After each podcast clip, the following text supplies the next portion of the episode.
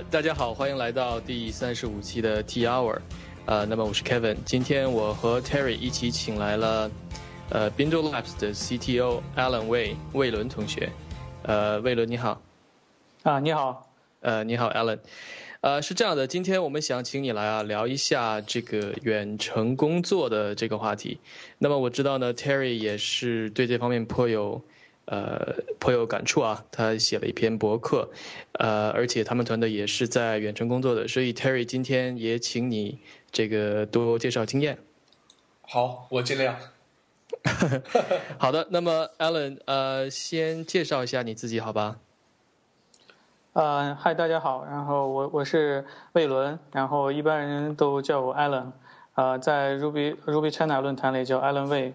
然后我现在是在一家美国的一座移动支付的公司做做 CTO，然后我们公司的业务主要是做移动支付，所以我而且我们团队呃我们开发团队现在是都在国内有三个人，然后我们的整个销售团队包括呃 CEO 呃都是在美国，美国纽约。好的，呃，我觉得你这个。呃，工作的机会有点特殊啊，所以我想把你带回到，就是说你一开始，呃，找到这个机会的这个时候，就是说你是怎么样，怎么样找到这个公司，然后为他工作的呢？一开始的时候，对，其实一开始的时候我是想尽快的离开北京，因为北京这个地方实在是待不下去了。然后其实我有有投过。呃，有有去有去跟那个泰瑞的公司谈过，然后，呃，最后有因为某些原因吧，然后我没有离开现在当前的公司，后来经朋友介绍，然后加入了这家公司。现在这家公司，当时觉得，呃，这家公司的产品模型非常好，然后有盈利的希望，所以说我就加入了这个团队。所以你加入的时候，这个团队，呃，就说你你这个团队已经有技术人员了，然后你是作为一个。你并不是作为 CTO 的姿态来加入的，而是就是一个开发员，是吧？Developer 这种。对，对，当时是这样，然后后来后来是逐渐的掌握更掌握更多的就是公司的这些呃技能以后，然后逐渐成为公司的这个 CTO 吧。嗯。呃，这里面有一点啊，就是说，因为你是你的这个老板是在不在国内，而且你一直是远程，所以。呃，我觉得大家别感兴趣一点，就是说你加入这个团队的时候，呃，我觉得这种需要很强的信任，对吧？因为你都没有见过这个公司的人，然后你怎么知道他们，就是说他们靠谱，然后会给你钱什么的，给你发工资？啊，对啊，其实。呃，其实当初当初是因为朋友介绍，所以也没有考虑这么多。然后其实当时也当时只是跟老板通过一次电话，然后其实也没有见过他。直到呃工作了差不多半年以后，才真正见过老板一面。而且到现在目前为止，也就是那一面。基本上就然后我们现在其他团队的成员，其实连老板的一面都没见过。那 那这个信任是怎么建立？就是说你怎么知道这这这这公司是靠谱的？然后。呃，最起码就能给你开出资，然后这个而且盈利都不错啊，这些。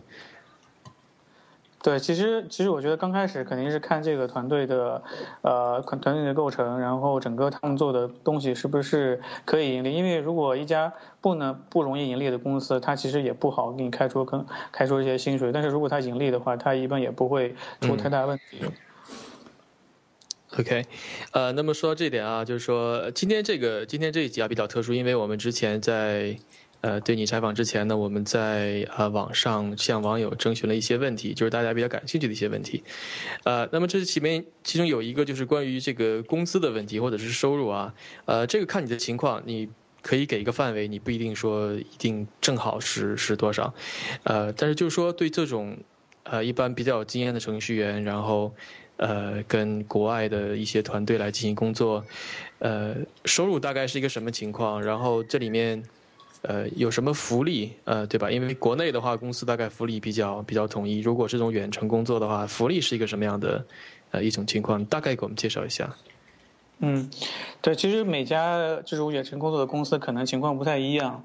比如我们这家公司的话，属于创业公司，所以就是工资不会特别高。然后我们这边就是计算的方法，基本是你之前工资的，之前你上一份工作这个工资，然后再除以你每个每个月大概是一百六十个小时，然后除出来的工资就是你的月薪。然后我们可以稍微高一些，但是目前目前来说，呃，因为创业，然后创业公司不会特别高。呃，但是我们一定是不会低于你之前的工资，但是这样。然后我们会在就是，呃，公司有一定收入或者拿到投资之后，会有一个一个很大幅度的增长嘛。因为其实，呃，在对美国来说，对美国的这公司来说，其实中国的程序员本身就是比较低的，所以，呃，这个收入这方面，我觉得预期来说应该还会不错，还会更好一些。就是关于福利来说，因为我们属于一个小团队，然后又创业公司，其实没有太多的福利。我们基本就是除了工资以外，没有其他的收入。然后，呃，关于就是这些社这些保险呀，这些东西都得自己交。呃，然后这些带薪休假呢，现在也没有一个正规的一个一一个这样的一个流程。但是我们现在就是更更灵活的是，你可以选择呃一周中任何时间工作，然后你也可以，如果你有事情的话，你可以也可以请假，随时请假，这个都是比较灵活的。对，所以就觉得从某种程度上来说，其实你们最大的福利就是这个灵活度，对吧？你们呃可以在家，然后可以自己安排一些时间。对对，我我因为因为我们没有呃没有一个固定的上班时间，然后也没有一个固定的计划，不像可能作为外包团队，它的时间要求比较紧，因为我们做自己的产品，所以时间可以稍相相对灵活一些。比如说你想请呃两三天或者一周假，然后只要提前说，我们基本基基本上都会满足的。说回到这个工资的问题啊，我觉得呃，那么现在你们团队来讲，比如说如果在招新的程序员的话，应该就是你来在国内负责来招，呃，那么我想有一点就是说，可能你对国内的情况大概比较了解，所以大概看一下这个呃申请人他原来在哪家公司工作啊，可能在哪个城市啊，你大概心里就就有个底，然后是是这样吧，是是，然后再按照这个再再给的高一点，是是这种吗？对，其实其实我们基本上现在其实都是按照北京、上海的这个水平来走的，因为其实，在一些其他城市的话，其实其实程序员并不多，我们最多接触的还是就北京、上海、杭州的这些程序员，所以说我们工资也不会按照，比如说你是二三线城市，我们就给的会稍微少一些，我们其实还是按比较，呃，其实我觉得应该算，呃，不不是很低，应该是在在这个平均之上的这个水平，嗯，肯定比一一般的公司肯定要高一些。嗯，Yeah，Kevin，嗯，我觉得刚才你们谈到那个信任的问题，我觉得有点意思，因为因为我觉得远程团队这种信任，我觉得应该是一个基石吧。我第一个找到 Intridia 这个工作，我我说实话，我呃我不谈我信不信任他们，但是我觉得那边的人超级信任我，而且就是第一次工作以后，你知道。呃，像这种很多远程团队是按小时来配你的时间，呃，那么我在想，那我怎么怎么你怎么知道我工作了多少小时？呃，当时我记得他，嗯，他回答的说，啊，他说你工作了多少小时，你告诉我就可以了。然后我在想，为什么他就这么信任我？然后后来他越信任我，我就越不敢马虎的把这个时间记，然后就记得很小心。所以我觉得，我觉得这种远程团队。我感觉你要 default 去信任别人，有可能才能把这个事情做得比较好。我不知道 Alan 那边情况怎么样，但是我我第一次进入一个远程团队以后，我是觉得被充分信任了，然后呢，我也充分去信任别人。对，其实其实这是一个这是一个不可回避的问题吧，就是就是因为我们是按小时付费的，那么你每小时的工作量是怎么样？你是不是在工作，还是你随便填了一个你去玩去了？这个其实，在公司角度来说，他其实肯定是希望我能更精确的知道你是不是在工作是最好的。但是在程序员的角度来说，呃，如果你把一个东西看得太死的话，他觉得在这家公司没有意思，就是是每每个时间段都是被在监控一样。其实，所以，所以我们就是采取这种像 Terry 他们公司一样，我们互相信任，就是我给你一个信任，我信任你所填的每一个时间、每一个时间段，然后同时你也要就是很诚信的，就是告诉我们你花的时间。但是如果这一个信任如果因为什么问题打破了，那这个信任其实很难再再再拿再赢得回来。所以大家其实都是比默认的，大家都是比较呃比较认真的填这些的这些 time entry 的。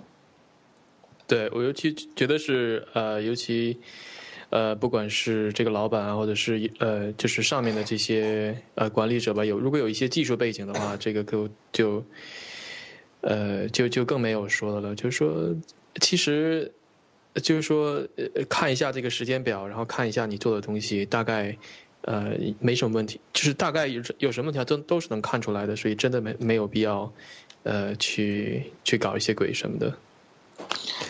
对对，其实我们其实我每我其实我这边每天都会 review 他们填的东西，就是我我一方面是可以看看他们每天在做什么，其次方面我会看一下，如果他在某一些简单事情花花的时间很多的话，我就会去问一下他，我说你这个地方是不是遇到什么问题了？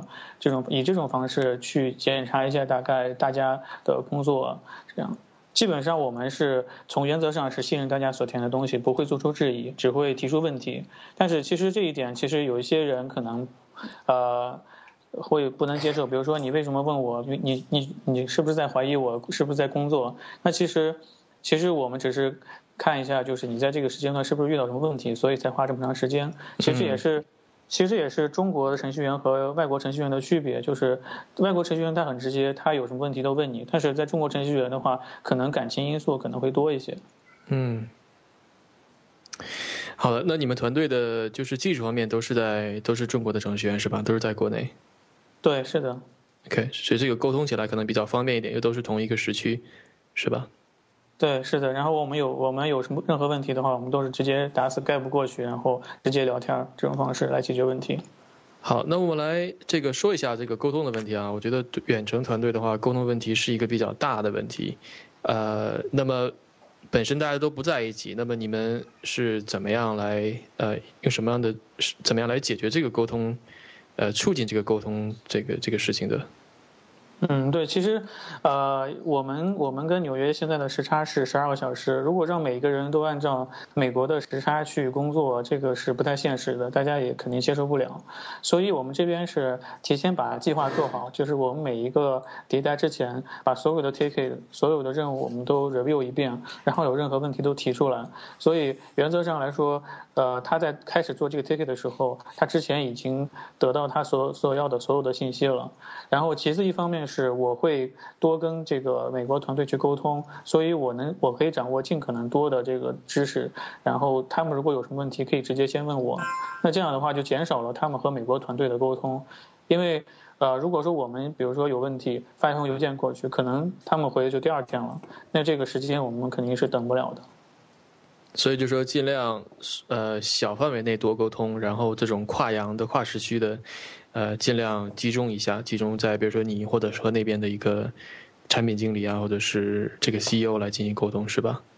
对对，而且其实美国团队他们也很敬业，他们也是每天工作的很晚，所以说我们有什么问题的话，呃，也能尽快得到反馈吧。如果他们不是在睡觉的话，他们会尽量睡晚一些，然后然后来来跟我们沟通。呃，那么来说一下，就是中国的团队这边，呃，你我记得你是在西安，对不对？对对，是的。那么你们其他的团队成员是在什么城市呢？呃，有有一个是在北京，还有一个是在云南。北京和云南就是三个人。呃，三个。我觉得在云南的应该很少。呃，那么那你们三个人是每天有固定的时间开会吗？还是主要是？用 email 啊，或者是聊天聊天室这样来进行沟通呢？嗯，我们现在是每天每天九点钟，然后开始三个人一起沟通一下，就是昨天做了什么有什么问题，今天要做什么之类的。然后，呃，基本上每天只会如果没有其他问题的话，只会沟通一次。就这一次，然后结束了以后，如果各自再有其他问题的话，我们再单独沟通。所以这个这沟通来说，我们之间花的时间是是要相对来说比较少的，尽可能的满足，因为每个人他的工作的时间方式不太一样，没有没有可能就是一每天大家都会在一起。对，而且你们团队比较小，只有三个人，所以呃，这个这沟通起来最多也就三条线，对吧？就是说每两个人之间，所以这个还是还是没有，还还是应该比较比较好来来管理的。呃，那么后面我们会问一些，就到下一部分我们会问一些问题，就是说你们具体用些什么工具？那么，呃，我们一会儿再再讲这些。呃，那么我还想问一下，就是呃，给我们讲一下你团队其他的两个成员是你是怎么样，呃，怎么讲？怎么样去呃招聘他们的？他们怎么样加入你们团队的？是一个什么样的过程？怎么样来招募这个远程的呃远程的团队？呃，基本就是找靠谱的社区发帖，比如说 招 iOS 的话，我们会上 V2EX 去发帖，那上面发的成效还不错，收到了很多很好的简历。像呃 Rails Ruby 程序员的话，那那不用说，肯定是在 Ruby China 上，然后找也是得到了很多很好的简历。就是，但是对于一个远程团队来说，我觉得可能你的这个。呃，你的这个，我们对你的信任肯定要多于对你的技术的这要求，因为作为远程团队来说，我们不可能是关心你的工作，所以说我们还是要找到更更好、更靠谱的人。靠谱的话，我们一方面是。呃，我们最信任的一方面是朋友推荐，就是如果说有有朋友推荐你，然后来加入我们公司，那这个肯定是比较优先级比较高的。然后我们也就考虑了，因为如果你的朋友觉得你可以，然后觉得你这人可以的话，我我觉得我们这边也是没有问题。啊，但是因因为作为呃，如果作为一个新的人投的简历的话，这个东西我们因为了解一个人必须从很长的一段经历才能去真正了解一个人，所以这个来说我们会相对谨慎一些。你们有这种想法？比如说，我知道一些远程团队一般呃做法是说，呃不愿意太招一些呃经验少的人，希望能招一些就是比较资深的经历的这个人。呃，你们当时有这种想法吗？啊，对，我们现我们其实一直都是这样，就是我们想想专通过最少的人，然后做更多的事情，然后减少之间的沟通。所以说，我们这边招人的时候，我们一定是招非常有经验的人，就至少他可以独当一面，就是在他的领域遇到任何问题的时候，他都可以自己解决。那这样的话，也减少了我们大家沟通的时间，而且招人的，而且这个人要非常负责，比如说他。他在他领域遇到的问题，他会呃抛，他会根据这个问题研究的更深入一些，然后会提出更多的问题。这样的话，我们整个这个团队这个代码质量和这个项目的质量都会变高。而且就是因为远程团队的话，不太可能说我去带一个新人，然后尤其是我们是创业公司，也没有那么多时间，所以我们就会在招新人方面就是会比较谨慎一些。呃。所以你说比较谨慎的谨慎的话，那么这样啊，比如说，假如我现在有有兴趣加入你们团队，啊，那么你对我不太了解，然后我给你发了一份简历，然后你可以看出说，哦，我有比如说几年几年的工作经验，然后我做过这样的项目，呃，你会就是说你会问一些什么样的问题？我觉得这种呃，这种肯定和一般的这个办公室的这种。团队的话应该是不一样的，你会侧重于哪些方面？呃，你要了解，比如说了解我的话，呃，首先如果说。首先，一些加分项嘛，比如说你有开，你有活跃的开源项目，比如说你经常写博客，那么我们认为你就是一个对技术比较呃比较呃比较爱好的一个这样一个人。然后其实这个，然后我们通过看代码，然后看你的开源代码，看你的写的博客，大概就能知道你的水平。所以说我们这边对于技术面试会非常的少，只会问你一些。简单的问题，然后其实更多的是了解你自己的一个个人规划，还有你自己的这个，呃，对这个工作的态度，是通过一些简单的问题，比如说，呃，我经常会问的就是，呃，你在之前的之前的项目中遇到什么问题，然后你解决了，然后这种问题这样问题你非常有觉得非常有成就感。其实这方面主要是。主要是考虑到这个这个人是不是在他的工作中非常的呃非常的热心，是不是很容易研很很很喜欢研究一些比较深入的问题。对，我觉得这个答案，而且这个答案其实就是说，比如说我我来，如果我来应聘你们团队的话，这个答案我可以在很多的层面上来回答。比如说，我可以说，在技术方面，我解决了一个很很呃呃非常难的一件事情，然后我我我找到了一个一个方案。我很开心，或者是说可以从产品上，或者是用帮用户解决问题，甚至团队协作等等。所以这种，我觉得这种反而是因为它，呃，怎么讲，比较，呃，没有确定的方向，所以你可以，你反而可以看出一个人他对哪方面比较注重。对，是是这样。呃，Terry，我知道你们团队也是远程的团队，你们有没有什么这种想法？如果你们需要？需要招人的话，我哪些方面比较看重？Kevin，我首先回答呃你第一个问题，你就说远程的人是不是一定要比较 senior？嗯，其实我以前一直是这么觉得的。我觉得呃远程工作的人一定要相对比较 senior，那么你工作起来成本比较低，然后呢，基本上大家的 sense 比较相同，做事情就是直接做，呃说的比较少。呃，那么这个我最近。有很多人问我，我也没有回答他们。但是就是因为最近有一点点改变啊，就是你的学生 Roy 加入了我们啊。So，呃，你你说 Roy 他是很 senior，然后有很长的工作经验，其实也不是啊。其实他的 r o s e 经验也就是在你那里呃读了课以后，也就不久就加入我们了。但是为什么我们和他工作呃虽然是远程，还是非常愉快呢？我觉得呃。我总结了一下，我是觉得他的学习能力很强，然后他非常勤奋、很用心，呃，然后这样的人呢，我觉得也可以适合远程工作，即使你没有那么强的呃这个工作经验。所以说，我觉得。呃，你的学生改变了我我的认识，所以帮你们打一个广告。实际上，我觉得是这样。呃，所以我现在改变了我的看法，我也不觉得一定要 senior。那么，当然还要看你的职务了。就说你如果是要呃招一个挑大梁，那么就说，比如说像啊，比如说钉钉现在去当一个无节操的销售人员，那么如果我也去当一个无节操的销售人员，还有人要写代码，对吧？所以那个时候你可能会。呃，考虑就直接我要一个很 senior 的人。那么，其实你如果有你自己有人在做，然后你也希望有人来和你一起做，然后你可以带他的话，我觉得其实稍微 junior 一点的也是可以的。好，那我们就这个，我们来顺着这个话题讲啊，就是说，那说到招人，比如说现在，呃，对你们两位都是，那么现在你们招到了一个一个新的人到团队里来，他各方面能力都不错。那么，在这种远程团队的呃背景下，你们怎么样让他很快的能够融入你们的工作流？因为，对吧？还是交流还是有限嘛，不像在办公室，你可以手把手的教他一些东西。那么在远程的情况下，呃，有没有怎么样？有没有有没有什么这种过程？怎么样帮他快速的入手？呃，我们这边呢，就是会先分给他一些比较简单的。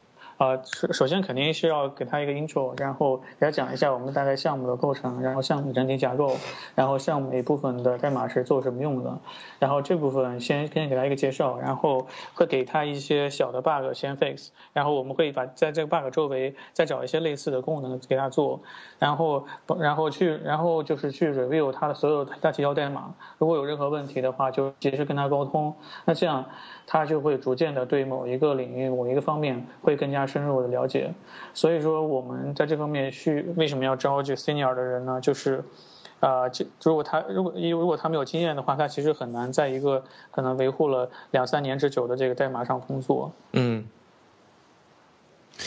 所以呃，Terry 那你那边我知道有点不同。我知道你们其实把 Roy 召唤到杭州去，然后来虽然你们是远程，但是现在呃在短时间内。能够呃，还是希望能进行一些这个面对面的这种工作，是吧？你们是用这种方式来把它融入团队的。对，这个其实也是我们跟一个嘉宾学的。他是说，呃，你即使是远程团队，那么呃，如果你招了新人的话，你可以短暂的把他呃叫过来，比如一个月、两个月，然后让他可以更快的融入你们这个团队的工作方式和 culture。虽然虽然他到杭州来，我们仍然是。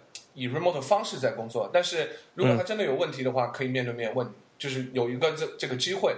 那么经过了这一两个月以后，他基本上融入了你的工作方式，这个时候你在真正的远程，呃，所以我觉得这个是一种手段，就是让他快速的融入你。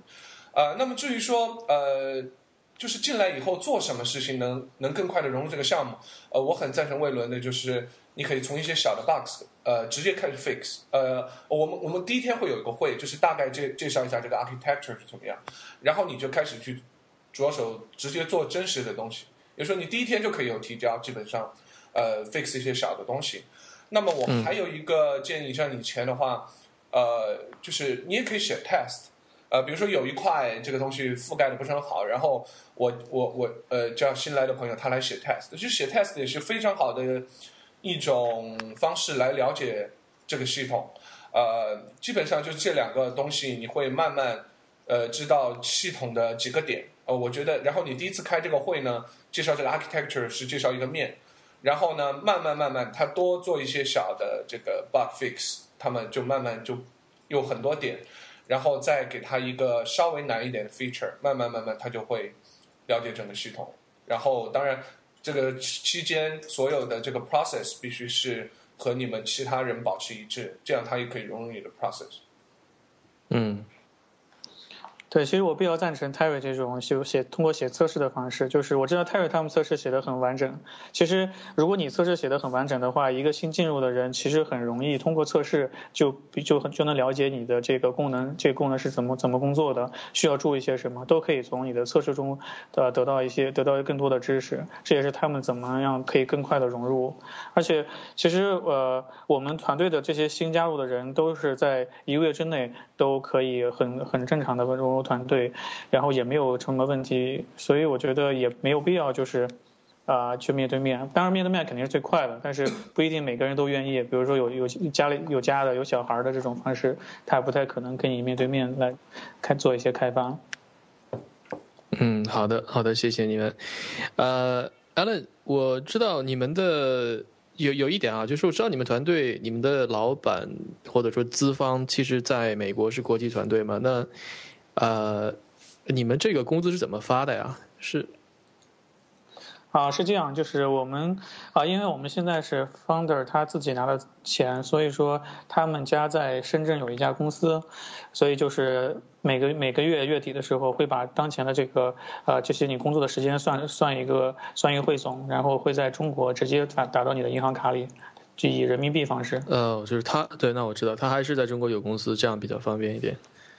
对对，呃，说起来，呃，说起来这方面，就是说，我们也也现在也招一些，呃，不是正式的员工了，但是我们会招一些 contractor，呃，对吧？呃，那么我们有很多有英国的，有以色列的，有还有其他国家的这些员工，啊，那么我们其实给他们发就直接 PayPal，直接打过去，我不知道这个是不是一个，呃，会不会有问题啊？反正他们都都没有问题，我觉得就觉得还好。啊，anyway，那好，那就说他们还是从中国公司给给员工打钱，那就说像税啊这些还都是按照中国的这些手续来走，对吧？啊，其实其实就不交税了，因为国家也不知道你有这笔钱，其实就是不用交税，你你工你拿到多少钱，你就真正是就就有多少钱。呃，这个稍微好一些的。哎，这我还真不知道，Terry，你可以呃，没你可以给我们说一下这种一般。一般在国内公司这个税是怎么交的？就是公司是直接走的，还是还是怎么样？我就是说不是远程的，就是说国内的国内的公司。这其实国内的公司它是就是在发给你的时候会会就会交掉，然后呢，但是在国内你做这种 remote working，特别是钱是从国外打来的的话，其实你是没有途径可以交税的。呃，除非你拿的特别特别多，对对对，除非你拿的特别特别多，你可以去个人报税，但是它是有一个限额的，就是。你要高高过一个月多少钱，你才能具备个人报税的这种能力？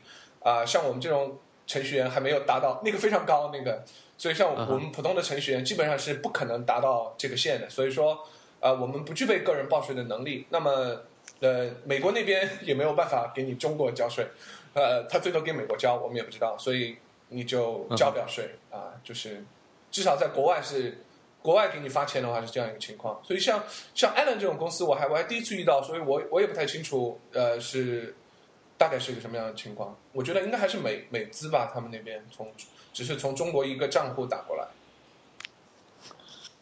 对对，其实其实他们是有多方合资吧，他们有三个，我们有三个 founder，然后每个 founder 投了一笔钱，然后但是给我们 C C E O 是投钱最多的，他的不很多钱都是在在国内，所以呃都是直接从国内打钱的，可能以后呃公司稍微正规的，可能也会走一些其他的渠道。好的，嗯，那么我们现现在来呃，我们来谈一谈这个。远程团队的一些协作啊，就是谈到一些具体的一些工具啊，谈到一些呃这些。那么首先就是说，这种远程团队协作的话，你们也是按照这个工作日和怎么讲呃周末这种来来休吗？就周一到周五工作，然后周六周日休息吗？对，其实这个这个是蛮有意思，就是我们之前我们在大概一个月之前吧，我们还是一种没有没有休息日的这样一种状态，就是你可以选择你在任意一天或者任意两天休息，在一周之内，然后你只要提前一天发一封邮件说我今天要休息，那你就休息。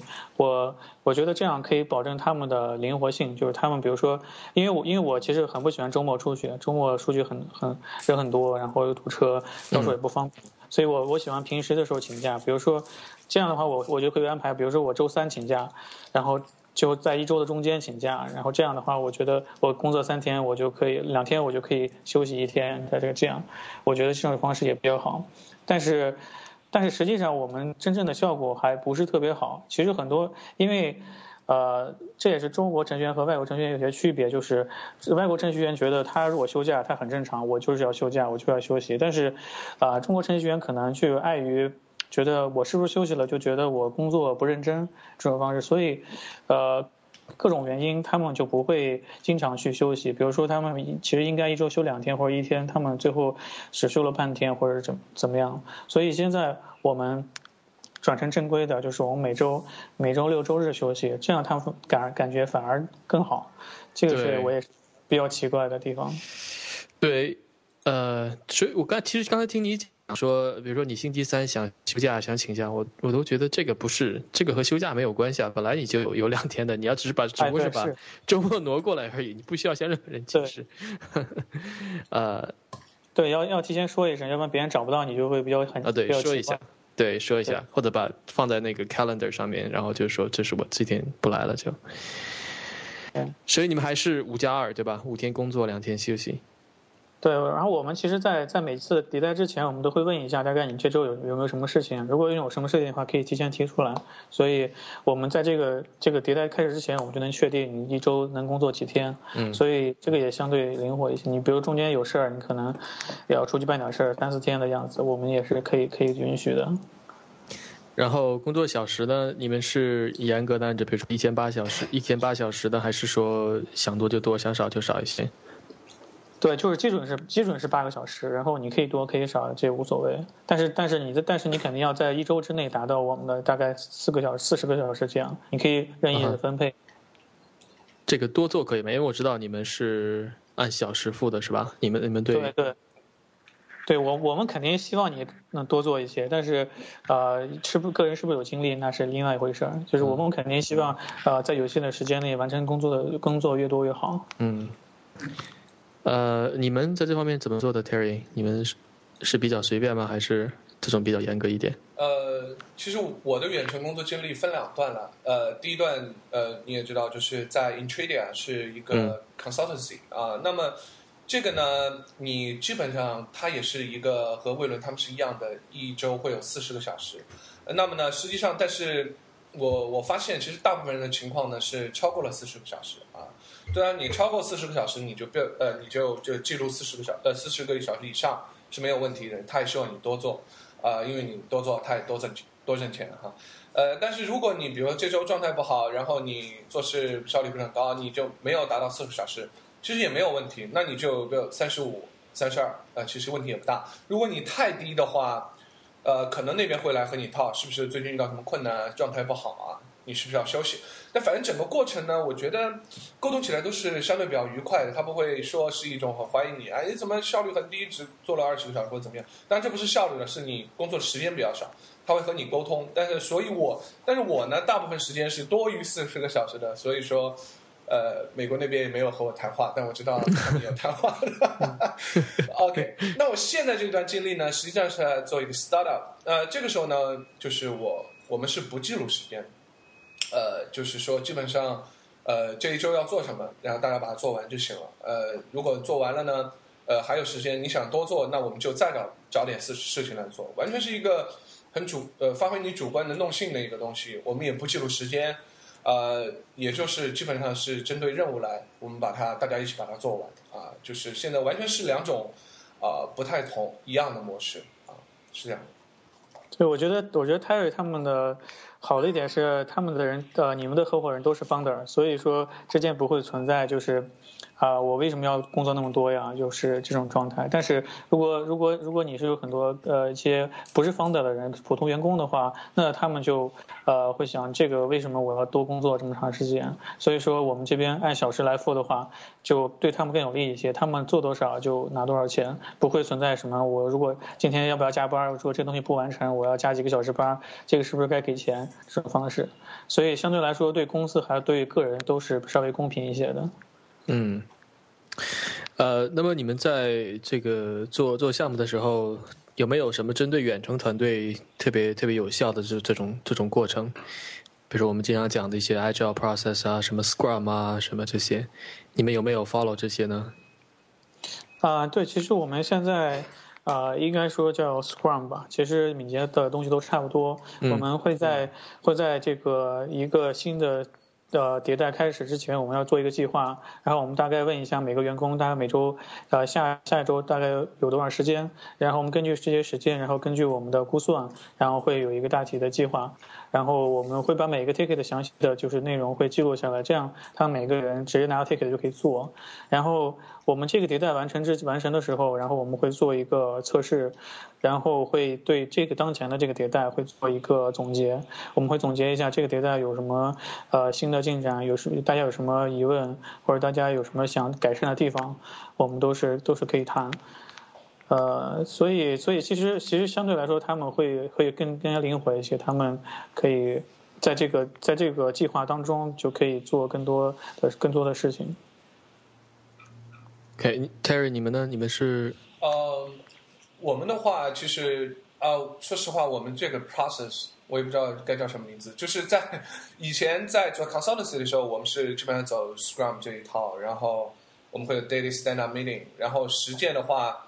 当然会，我们有很多，我们会做，呃，一些 XP 的东西，比如我们做 TDD，啊，我们做 Continue Integration，啊，我们会你们做 Code Review 是吧？我记得我们做 Code Review，我们还会做 Pair，呃，那么现在到创业的后呢，又有一些变化，然后我们不会做呃 Daily Stand Up Meeting，我们所有的东西，因为我们自己就是做一个项目管理工具。呃，我们所有的东西，任何人有问题，随时都会记录在我们的管理工具当中。比如说被什么东西 block 住，那么我不是等第二天 meeting 我来告诉大家说我被这个东西 block 住了，我是马上会在这里留 comments。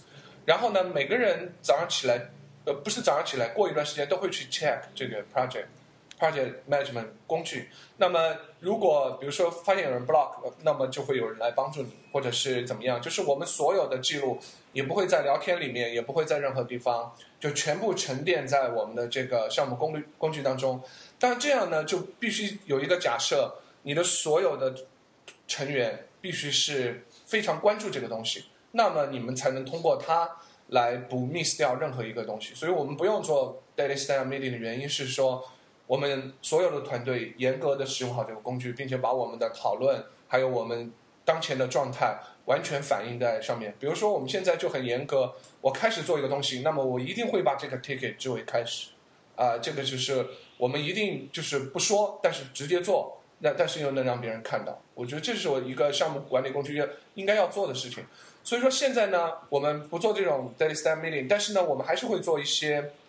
XP 的实践，比如说，我们仍然会做 TDD，但不是 one hundred percentage。那么会做一部分的 TDD，啊呃，我们仍然会做 code review，这是我们非常重要的一点，就是我们所有的这个 feature 都会建立一个单独的 branch，这个我们叫它 feature branch。那么呢，在做完以后，我们会发一个 pull request，你也可以叫 merge merge request，因为是呃 branch to branch 的，我们会把它发到这个 master。然后呢，每一个人的呃提交都要由另外两位成员，我们现在是两位啊，呃，一个是丁丁我，还有一个 Roy，当然那个 Ben 是做前端，他可能不会 review 后端的东西。那么就是比如说我的提交是需要通过钉钉和 Roy 的呃 code review，就是我们的 code review 是平级的，每个人必须对其他人。那么 Roy 的提交也需要我和钉钉，钉钉的提交也需要我和 Roy 给他做 review。那么我觉得我们一直信奉就是在团队技术里面一定是要这种平级的做 review，因为就算是一个新人他做 review，他有好处就是说他知道你在做什么，这样子，呃，以后他如果要来做这一块的时候就不会那么陌生，呃，就是我们的一个方式，大概就是这样一个 process。呃，你说这个 code review 的话，就是比如说你提交一个的话，那钉钉和 Roy 必须同时呃必须都要说。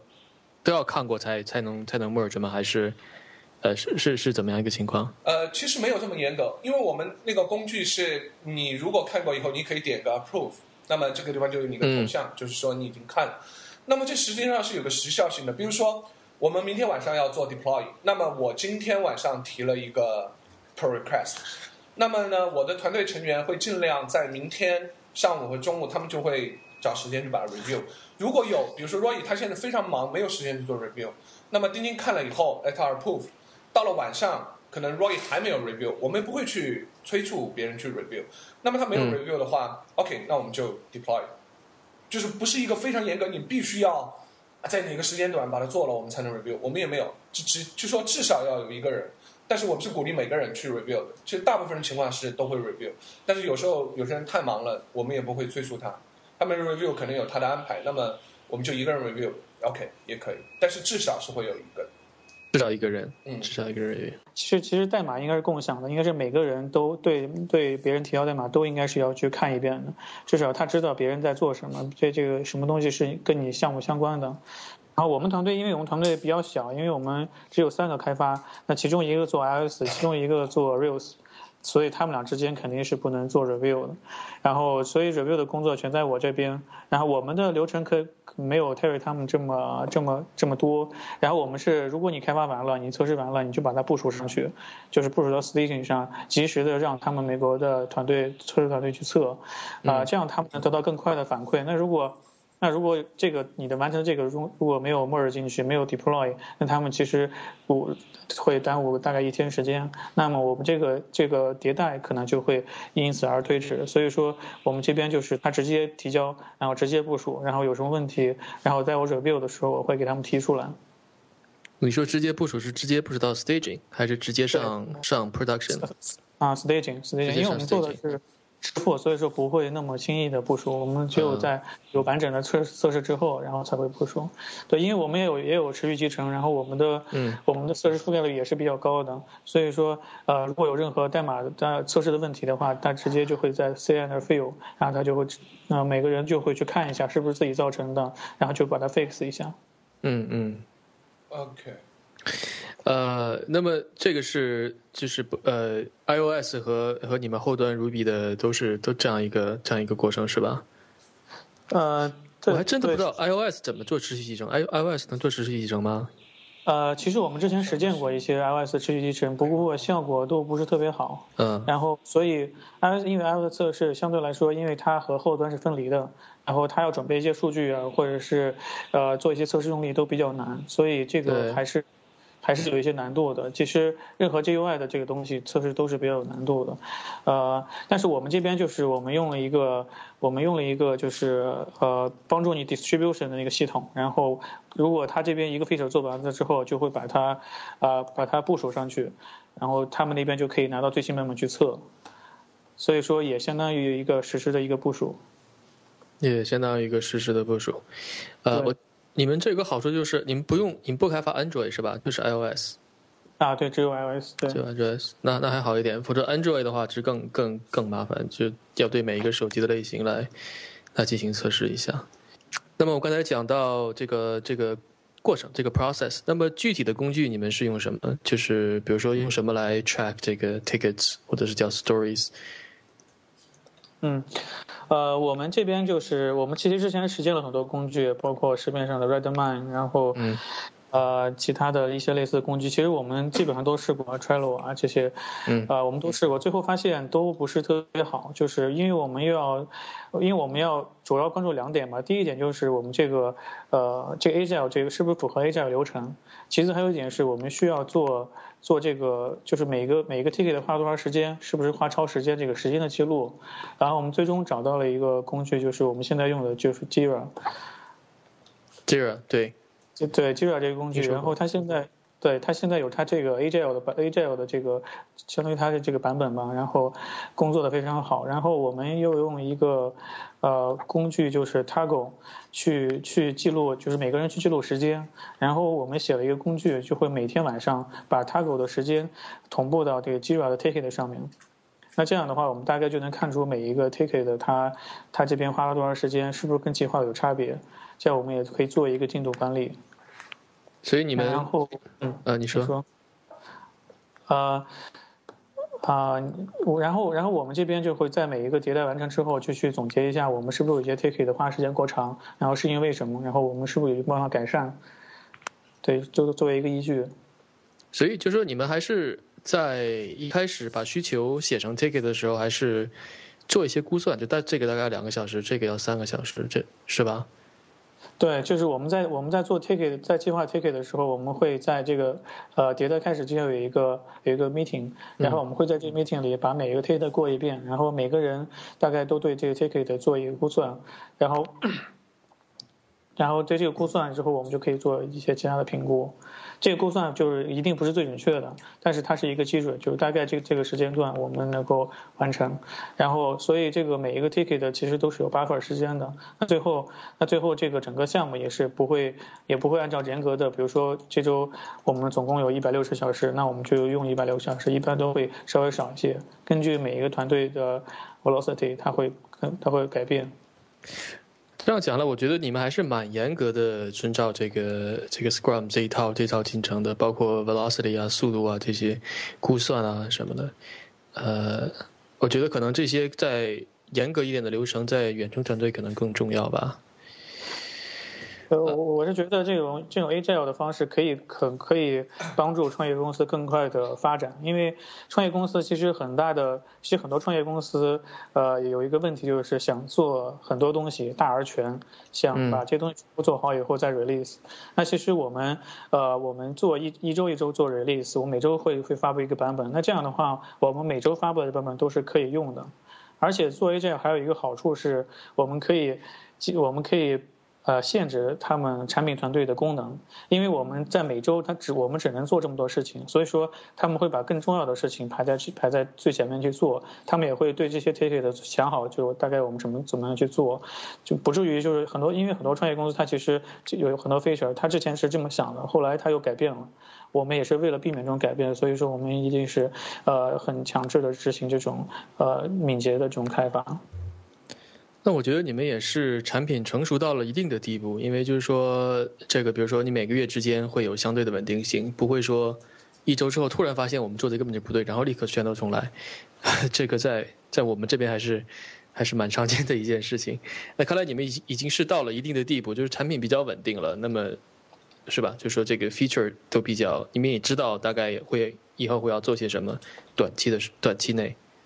呃，对，其实对短期内是基本知道，但长期内长期确实不知道，就是因为因为其实我们的需求大部分来自于客户的反馈，所以说我们我们这样迭代的话，其实也能给客户更多的更多的呃反馈，就是他希望什么功能，可能我们在下一个 sprint 下一个迭代就一周之后就能推出来。呃，还有一个就是说，那你们做这些计划的时候，呃，你们的这些业务团队是不是参与？他们在这个方面是。是是跟你们是怎么样一种沟通的方式呢？对，因为我们团队，对，因为我们团队比较特殊，是因为我们有一个就有一个做 iOS，有一个做 Rails，他们之间是互相不了解的，呃，所以啊，所以这边呢，就是我会提前跟产品团队沟沟通好，就是所有的这些 take 所有的这 feature 我都会提前看一遍，我大概就能知道就是需要 Rails 这边做什么，需要这个啊需要 iOS 这边做什么，然后中间是不是需要需要一些协协同工作，然后我会把这些 ticket 分成两部分，一部分是前端，一部分是后端，两部分去做，然后再下来的话，我们所以在我们真正做 plan meeting 的时候，其实我们其实产品团队是不用参与，我已经知道了大概所有的需求。就像他们都说，必必须按照美国的时差去去做去开这个会。那那他们给你们的是什么？就是说你们从呃从业务团队那边接受的是什么？就是大概一一个很模糊的一个需求吗？还是一个比较细致的这种比较细致的 specification？对我们肯定是需要一个比较细致的，然后我们才能尽可能多的了解他们到底想要做什么。因为他有有时候有的时候他们可能想的东西和你你认为的东西是不太一样的，中间会出现一些沟通的失误。所以说我们是尽量保证我们之前做做之前，那这个 take 的就会有比一个比较详细的描述。那这个是哦，就像你我那这个是还还是用这个工具来进行实现的，不是说通过打电话或者是 meeting 来实现的，还是把这个。呃，每一个的这个特性都写的非常的完整，业务团队写的非常的完整，然后，然后再通过你这边把它再细化一下，是是这样对对是这样是这样嗯是这样，好的。呃，艾伦，我想问你们做你们会遇到需要做 estimation 的情况吗？还是说你一个人做呢？还是你会让做这个的人去做？还是怎么样一个过程啊？其实我们啊，我我们肯定是在 plan 的时候就需要做这些东西，做这个 estimation。然后做的时候，我们基本上是我和另外一个人一起去估，然后估估算一个稍微准确的时间。就因为我们两个团两个成员，一个做 S，一个做 Rails，他们之间是不能估的，他们是不老会说会另外一个人，然后我去估这些。我的感觉，Allen，我觉得你在你们团队中至关重要啊。你基本上是维系了整个团队的运作。对，我的我的就是我尽可能的去 handle 一些就沟通的跟团跟那个产品团队沟通的这些东西，然后让我们的这个开发团队更加自由、更灵活一些。就他们只需要呃按照需求工作就可以了，然后具体这些沟通什么的，就是最好是就是我可以帮他们做完，就比较纯粹的去写代码。这样可以让他们更可能让可，我觉得应该让他们更开心一点吧。对，还是你讲的刚才讲的，就是说这个远程团队的降低沟，尽量降低这个沟通的，呃，沟通的成本。呀，呃，说的那那个 Kevin，刚刚说到那个 estimation，我不知道你们用过这个工具没有，叫 Planning Poker。Planning Poker。啊，我就介绍一下吧。这个我觉得很有意思，就是我以前，这是我以前在 Intridia 一个 PM 用的一个工具。呃，其实我以前是非常反感这个 estimation，因为我觉得 estimation 就是 guessing 啊，真的就是就是猜，看谁猜得准，因为它基本上就从来没有准过。然后那个 PM 他用那个方式很奇怪，这个叫他叫这个 planning poker，就是扑克。然后呢，每次我们做这个一个 meeting 的时候，就是要说这周做什么的时候。我们就会一起来到这个 Planning Poker 的登录进去，然后每个人手上都有副扑克牌，然后呢就会说一个一个的 feature，这个 feature 还没有 assign 给任何人，然后就说大家觉得这个 feature 要多多少个小时，然后呢每个人就会出一张牌，这个牌是扣着的，比如说四个小时、五个小时、二十个小时，然后 PM 说 OK 好了，那么翻牌就大家一起翻牌，然后你会看到哎这个是四个，那个是八个，那个十二个，这四个。然后呢，这个 PM 就会问那个最多的人说：“哎，你为什么觉得要这么多个小时呢？”啊，他就会他就会说：“OK，可能我预计到有什么困难，什么困难，什么困难，我觉得要二十个小时。”然后又问那个最少的：“你怎么觉得会这么少就可以做完呢？”好，然后就都问了以后，然后就知道这个到底有多难，是不是有人没有想到其他人想到的东西？然后呢，我们就基本上会取一个相对比较合理的时间，然后作为他的 estimation。这个玩了这个游戏以后。我就非常喜欢做 estimation，你知道，我觉得很好玩。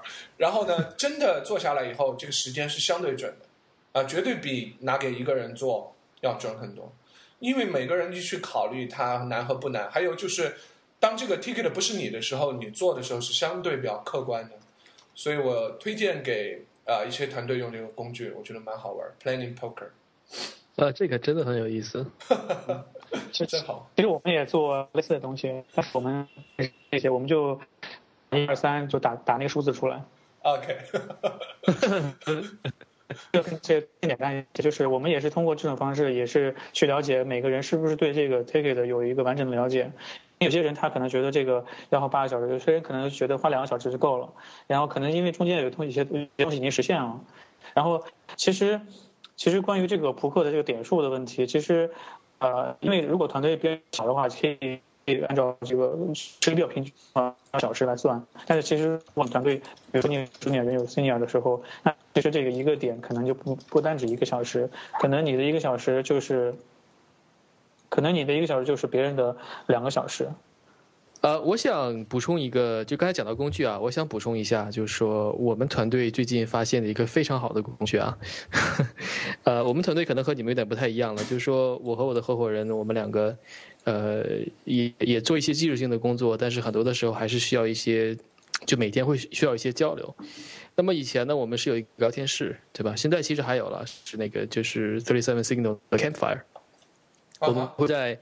因为很多的时候我在工作的时候，他可能不在工作，他可能在出去买菜或者什么之类的，啊、呃，那这个时候呢，我就会把很多想法给打到那个 chat room 下面，这样的话，他什么时候上线了，他可以去读，然后他可以给我回复，呃，所以就像一个这个 ongoing 的 process。那么这个是不错的。那么我们最近又发现了一个非常好的东西，而且我们一直在用，这个就是微信，呃，因为我 就是说我们在我们俩都在美国了，所以。这这边微信很少人用，呃，但是我上次回国一趟，我发现，哎，微信这东西很好啊，呃，好处就是说，任何时候我哪怕在外面，我突然有个什么想法了，我就可以按一下，然后我就可以讲，然后他也也不一定在什么地方，哎，我们这就可以很方便的这个，而且你知道，讲话永远比打字要快得多吧，所以这种来来去去的话，还还真的不错，我觉得，呃，我们很多其实一些大的决定都是在这样。这种微信的上面来来进行讨论的，挺有意思的。哇！你们你们也可以试一试。对，我们也我们也用，我们也用。对，可以考虑一下。但是都是聊的一些想法上的，比如说突然有个什么想法，就给大家说一下。对，更多的是我觉得，尤其是这种远程团队，就是说要想尽一切办法来促进交流，尤其是技术上的东西，大家就是任务性的东西。不一定要交流了，但是很多的一些是这种想法，突然有一个想法、一个点子，说，哎，我们可不可以试试这个？我们可以用用这个，呃，这种的交流就非常的必要。对，但微信有一个问题，就是如果你真的听到好的东西，你一定要把它记录下来，不然这个你要回溯的话，简直就是噩梦。你想想，我想想，哎，前天好像 Kevin 说了个很好的点子，然后噼里啪啦翻。一个一个挨着听，一个一个一个听。对，这就是及时性，这个对时效一过了的话就，就很难再留下来。对我们团队现在在用 HipChat，我们觉得还不错。嗯，我们也用 HipChat，挺好。对，我觉得比较好的功能就是你，如果你不在线的话，你艾特他，你他可以绑定手机嘛，就可以发短信给你，这个还是蛮好的。哦，这个我还真的不知道。啊、我知道他会绑定 email。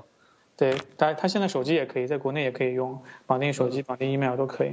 所以基本上他们有什么问题的话，直接艾特你，然后你就可以随随时去回答他们。嗯，哦，这个会很方便，尤其国际的话，你们国际团队这边如果呃有人需要艾特你一下，你可以马上收到手机，然后立刻给回复，这个这还是很方便的。对，然后在国内的话，我我还买了这个 Skype 的那个 sub subscribe，然后每个、嗯、每个月是四百分钟吧，现在买的是，然后它主要是主要功能就是可以 forward 到你，就比如说别人打你 Skype，可以 forward 到你手机上，那就就这、哦、这个功能对远程团队非常有用，就是如果他们有任何问题，然后如果在 HipChat 艾特我，然后我也没没看见，那他们就只会直接拨我 Skype，最后会转到我手机上，那这样的话我就可以随时跟他们沟通，他们有什么问题就就问我就行了。说到这个的话，呃，我觉得你们远程团队的话，有没有这种，呃，就像叫叫 on page，就是你随时需要需要去解决一些问题的，比如说有一些事情发生的，立刻会不会半夜给你打电话啊，或者白天工作的时候无所谓了，就是如果你不在电脑前的时候，呃，你会比较保留着这种工作和生活之间这种比较强的隔离吗？还是说任何时候都可以找你？对，现在因为远程工作的话，就是别人可以在任意时间工作嘛，所以他有也会在任意时间有问题。所以我所以我一般做题的话，会会符合，就中中国团队一般都没有什么问题，然后他们有什么问题就直接打电话，基本上我都都可以接到。但是美国团队就是比较比较郁闷的，就是因为我们是做支付嘛，所以而且我们就是有时差，十二小时时差，所以大部分时间在他们那边就是交易比较频繁的时候，就很容易出问题的时候，基本都是在半夜。基本都是在半夜，所以我经常晚上半夜收到电话，就是有任何就是紧急情况需要让我 fix。这种如果真的在比如说半夜三点半给你打电话的话，你你也要起来，这个应该很少吧？首先，如果真的有的话，应该也也要起来是吧？对，之之前的情况就是，之前我们是用的 Rackspace，然后那一阵儿他们在做就是网络的架构调整，所以那阵儿经常就是这些内部通讯都会超时，然后会有很高的品质，大概有的时候会达到会达到两三千。然后这种这种时候，尤其是发生在就是大概十二点到两点中间，这个美国时间十二点两点中间这个这个时间段，然后那时候我肯定已经休已经睡了，因为我一般睡得比较早，所以他们经常我连续。我应该是在一周之内连续四天吧，都是晚上被叫起来，就是因为这个问题。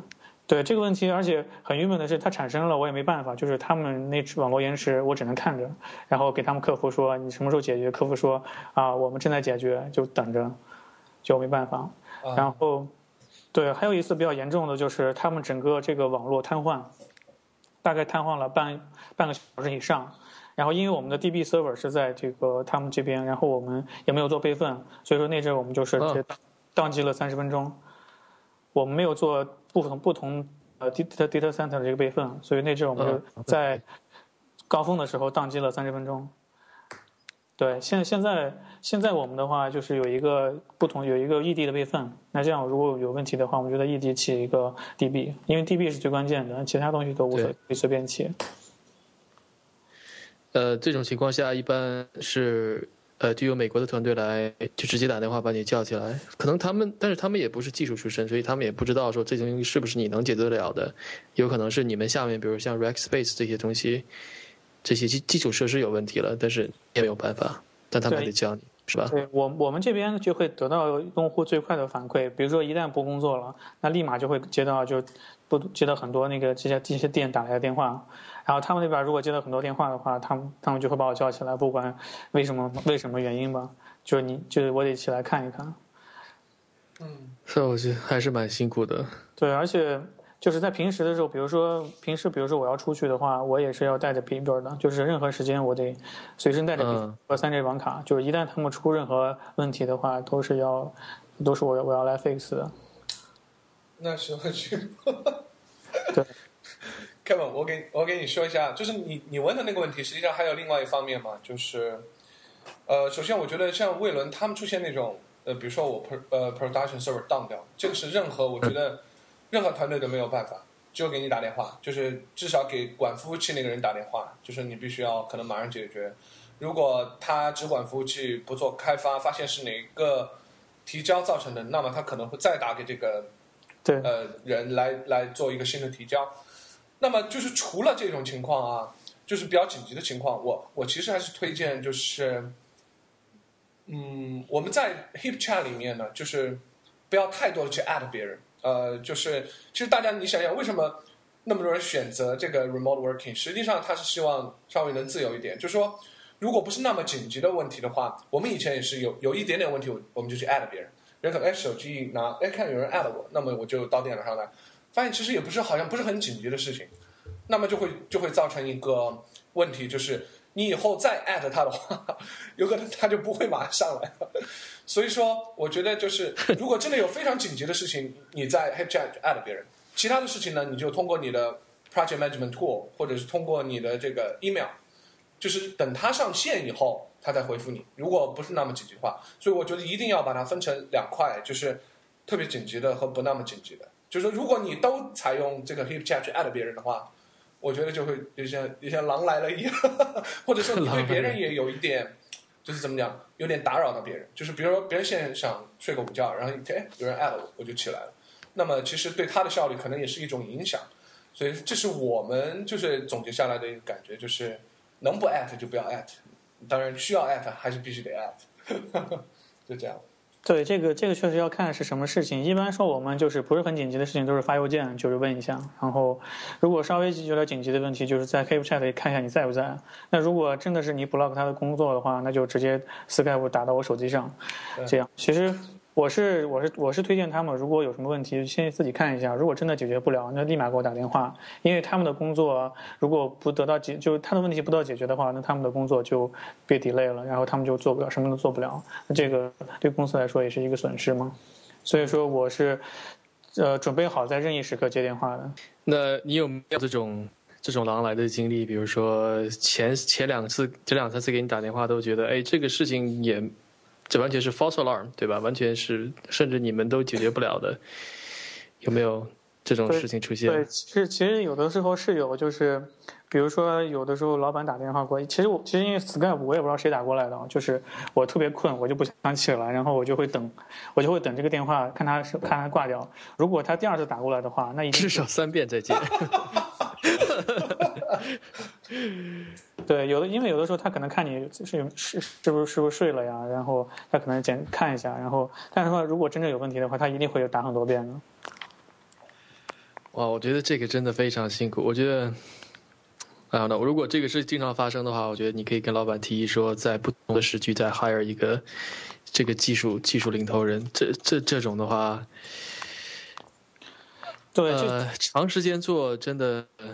真的是对健康危危害蛮大的啊！其实好的一点是，如果说我半夜起来的话，那我早上就晚点起来就行了，这个都没有问题。因为他也知道你晚上起来了，那你早上就晚点起来就没有问题。对，这个相对灵活一些，不像有些人加班早上还得按按点上班，还得挤挤公交车，这个我们就不用了。嗯，就还是说比较少的，不比较少会发生这种事情，不是不是经常会有，嗯。对，其实，呃，远程的话，因为如果说，尤其是跟服务器相关的这些东西，不可能你的所有知识都能跟别人共享，就是不可能就是很的，就是可以实时的去更新。所以说，如果只有一个人去，如果两个人都都要做这件事情，但他们的知识又不是对等的，那么就很容易出问题。所以说，目前来说，production 方面还是由我一个人自己做，这样不会出问题。因为我们这是不允许宕机的。那如果我们在高峰时刻宕机的话，那些店就很有很大的抱怨。嗯。好，那个我们其实还有最后的一部分啊，但是在我们进行最后一部分之前呢，我想看一下这个我们网友提交的一些问题。呃，那么 Alan，你可以简单的把这些问题说一下。呃，那么有一个有一个人网友问问题说，怎么样维系这个团队的感情？就是说，平时大家都不在一个办公室里面，又不见面，平时都是通过这个远程会议啊，呃，怎么样来让大家有这种这种比较怎么就是共同团队这种在一起工作这种这种感觉？嗯，对，其实这是比较难的问题。其实这个是远程团队要克服的一个很重要的问题。然后我们现在来说，呃，也只是说我们尽量的沟再多在一起，就是沟通。比如说每周做迭代的时候，可以大家沟通一下，然后聊一些趣事啊，聊一些自己最近做了什么东西啊。就是因为我们创业团队的话，任务非常多，所以说这种机会不是特别多。然后我发现，就是大家也不喜欢视频。所以说，所以说，其实团队成员对对方的长相都不是很熟悉，然后这也是一个问题。然后，其实我们还是希望，就是如果有机会的话，还是团队多做一些 team building，大大家一块出来见见面啊，或这样组织这些活动。但是对于创业公司来说，啊，时间就是金钱，就是也没办法，就是这个问题，我们也没有太好的解决办法。Terry，你呢？我们吗？嗯，呃。我们是我会每年都会有一到两次 team building，像就算就算在以前 Intrade 啊，像丁丁和 Daniel 他们，比如说一年来成都玩，我们去爬爬山，然后第二次又到 Daniel 那儿去玩玩一下，基本上会有这样。然后呢，就是其实我们每次开会会有呃一个星期开一次常会的话，会有一半的时间都在扯淡，因为我觉得其实扯淡是蛮增进感情的，就是大家只只要有愿愿意和你扯啊。但，呃，当然也会还是要看人。但有一些人呢，他就很，他给你的感觉就是很专业，他不想和你 不想跟你扯，你知道吗？对，这你对他的感觉就是很专业，然后你给他说什么他就做，然后呢他也做得很好，然后呢他也不太多，就是除了工作不和你沟通任何东西。但这种人也也会有，我觉得和这种人工作也也蛮好。那那他就是不想谈感情，你就不要和他谈感情嘛。但你和那种想谈感情的人谈感情，这是我的一个感觉。对我我我觉得其实蛮重要的是怎么样培养团队的这个奉献精神，就是怎么样让你的团队成员每个人都觉得你做的事情是正确的，然后你你都是这是你自己的事情，你要负责任的事情，就就就让他形成一个责任感，那他就会其实就会其实这种责任感，每个人都有责任感，其实同时也就维护了团队之间的感情。啊、我现在之前我我觉得我们现在是这样，对，其实我的我的看法这样子啊，就是我接触到的大部分程序员是相对优秀的，就是责任感是肯定有的，就是他哪怕再不喜欢这个 feature，他再讨厌这个 feature，那做到 professional，他是这是一个底线，就是他至少会做到 professional。但我我觉得你要让他有这种荣誉感是比较困难，就是你说我们做的是一个美好的事业，这个事业然后未来会帮助到别人，然后对你自己有很很大的荣誉感的提升。呃，满足感的提升，这个我觉得是有一点困难，可能要要洗洗脑还是怎么样。但是我觉得做到 professional 就是必须的。如果这个人做不到 professional，那么，呃，我们会你也做不长了。对做不长了，我就觉得做不长。就是你再讨厌一个东西，你都要做到 professional。就是我觉得我和一个人合作，我要做到的，我也必须要要让要求别人做到。如果做不到的话，我觉得就合作不了多久。对这个我非常同意。嗯。我觉得这个在远程团队里面更是更是非常非常的重要，整个的信任啊，这些，呃，这些交交流啊，都都最后放在这个上面。你要是说这一点做不到的话，那那我觉得很快会发现，所以这个人可能也就不太适合做这种团队。对。而且我看到远程团队都是很小的团队，我我很少看到非常。比如说超过二十人的远程团队，这种非常的这种不多，很大部分都是很小的团队，所以更更是呃这种感觉更是重要。对，嗯，对对，其实我也在想，就是如果我们公司发展到一定规模，一就是可能要超过十几二十人的时候，那我们公司是否还要坚持这种远程工作的这种方式？其实也是我在思考的一些问题。对，最起码说，即使坚持的话，我觉得你们现在的方式肯定要转变。这二十个人不可能同时通过你一个人转过去，这个 就这这种就是不不不能不可不可持续了。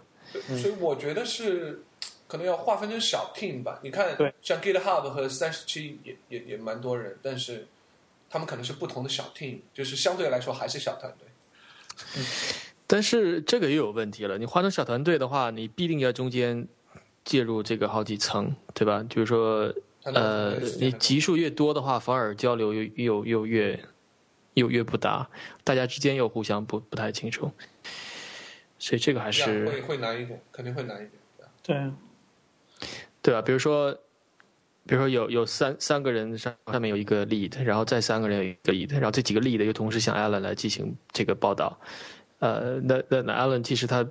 中间又又隔了一层嘛，很多具体的事情他又不太很了解，所以这还是一个问题。所以选力的时候一定要选很负责任。对啊，嗯，级数越多风险就越大，嗯，交沟通的成本就越高。呃，好，还有一个问题就是说，呃呃，那我想这个可能我们很多的听众都要问，就是说，如果一个人想转到远程工作，他需要做哪些准备？你能给这些人一些什么建议？这两位，请你们两位都都来讲一下。我觉得，啊，我觉得建议就是自我控制，这个是很关键的。因为一旦一旦就是把你放开了，你整天都有时间的话，自我控制是一个呃很大的问题。而且你要有一个自己的这个时间的规划，就是什么时候开始工作，然后什么时候休息，要自己有个规划。啊，但是就是说我想要。我想要做远程工作，但是我我怎么要我怎么来找找这种东西？我去哪儿找？然后，呃，我需要做些什么样的准备？这样我才能我才能呃 ready 对吧？才能呃准备好了。嗯，对，可能是两个不同的问题。两个不同的问题。先说怎么样找这种远程的工作？呃，其实我个人经验来说，就是最好是能，其实，在论坛上有很多啊，也有很多有招的，或者是你直接可以搜一些，呃，搜一些叫 telecommute job，。其实 Reels 还是蛮多的，在在这方面。然后我之前在那个帖子上也发了一个，就是也也发了一个也发了一个一个网站，那个网站还不错，叫 reelsjobber.com。Reels Jobs。对我虽然没有没有去投过，但是我持续在关注这个这个网站，因为这个网站好像还蛮蛮有更新的，老有新的工作在上面，都这这上面全都是远程工作的。嗯，然后工资好像也不是很低，这上面工上面写的大概都是三十到六十，这样。每小时每刀是吧？对对。那至于说准备呢，就是说，我想就是我刚才你说过一些，比如说最好一些一个有呃开源的项目，呃，那我想博客的话，如果有至于国外团队进行的话，博客最好是英文写的，对吧？对。呃，Terry，你有你觉得对吗？嗯，我觉得就是，其实远程工作在我看来就是通过朋友介绍，实际上是相对来说最靠谱的。然后呢，呃，你介绍过去，那边的雇主也会更加的信任你，那么呃，你你也会对他有更加的信任。当然，这种途径是最好的。当然，你有可能没有朋友可以给你做这种介绍，所以说呢，我觉得如果你想通过这个途径呢，好的办法就是你去认识这些朋友。啊、比如说你去参加 RubyConf，对吧？你去参加一些 Conf，一些本地的聚会，然后你去论坛上和别人聊一聊，加一个好友，和他们聊一聊，就是你主动一点和他们成为朋友。那么实际上，我第一个的，呃，我的第一个远程工作呢，就是别朋友帮我介绍。那么我怎么介绍的呢？就是因为我怎么认识他呢？就是我我去了第一届的 RubyConf China，那时候我就认识了 Daniel 啊，和他聊得比较愉快。然后后来我发了个推，他就告诉我，哎，你要找工作，我给你介绍一个。那么就很自然，就是说，如果你想通过朋友介绍，那么你要融入这个社区，你要你要去哪种工作，你就要去融入他的社区。啊、你写 blog 也好，你你你去参加 conf 也好，你去直接加他们好友，在论坛上他们互动，都可以成为他们的朋友。就是我觉得。那么如果你不想走这条路，你就想走那种啊、你直接去找客户的这种，那么我我知道有很多 job，像 Alan 也提到，这是可以的，我就直接去投，呃，投这种 job。但你投 job 你要做好什么准备呢？他怎么知道你你厉不厉害？所以说，你一定要有一些开源的东西，一些好的项目放在那里在 run，或者是你有一些好的 technical 的 blog，呃，你你能让别人通过这些东西就发现你是一个有价值的人，那么你通过这种途径也可以。那么如果你要走这种途径的话，你必须得丰富你的开源项目，呃，你的 blog 或者是一些你的 technical 的能让人看到的东西。呃，我觉得你们俩说的都对啊，就是说，呃，我们也经常跟我们的学生讲，就说这个功夫一定要花在 interview 的前面，在面试的前面，呃，包括写个人的博客，包括开源项目做贡献等等，不要等着说到时候找工作的时候再开始准备，再开始。呃，简历只是一小方面，现在技术找工作很少都依赖简历了，真正的都是拿代码来说话，对，所以这个一定要积累，平时有有有这个想法来积累。嗯，那好，那么我们来进入这个我们见讲的最后这个这个环节，就是说，呃，你们两位都很有经验了，都是在家里工作，呃，很很几好几年的这个时间，所以我想来看听听你们的想法，就是说在家工作的一些呃不好的地方，然后怎么样克服，还有一些它的优势，它的一些好的地方。那么我们把好的地方留在后面，我们先来讲一下这些需要哪些需要注意的一些东西。呃，Alan，你来，要不你来开始？啊、不好的地方，首先一点是，呃，你这个少锻炼少锻炼，因为你在家工作之后，你不不去坐地铁，不去走路，其实你大部分时间在家，然后其实你相对你平时平时在工作的时候，那你的这个锻炼的机会就会更少一些。嗯对，所以你自己要注意一下，然后去做多做一些锻炼。然后其嗯，你自己你自己在这方面有什么？你你是怎么样来锻炼的？有什么你有什么经验？对，其实关键是要投入时间，就是你怎么样在在最快的时间把你的工作做完。然后，如果你有些额外的时间的话，你可以多做一些其他锻炼。比如说，我在家我在家买了一个跑步机，然后我放在阳台上。然后，因为我比较懒得出去跑步，我觉得出去跑步很没意思，所以我在跑步机上架架了一个 iPad。然后我一般会看一集连续剧，大概一集连续剧大概是半个小时时间，我就大概每天跑半小时。然后我还有一些。比如说，我有 Xbox 上有一些体感游戏，也可以做一些锻炼。那这个刚开始挺挺有兴趣的，后来就是渐渐的也就不用了，因为越来越忙。所以跑步还是比较还还是比较多的。嗯，对，其实就是要多多出去走，就有有有机会的话，就是多出去走一走，然后多走路。比如说，你可以陪女朋友逛街啊，这也是挺好的锻炼。呃，你有小孩吗，Allen？啊，我有小孩。小孩啊，带小孩出去玩啊，对，现在现在还他还比较小，还不到一岁，然后今后会会多带他出去玩的。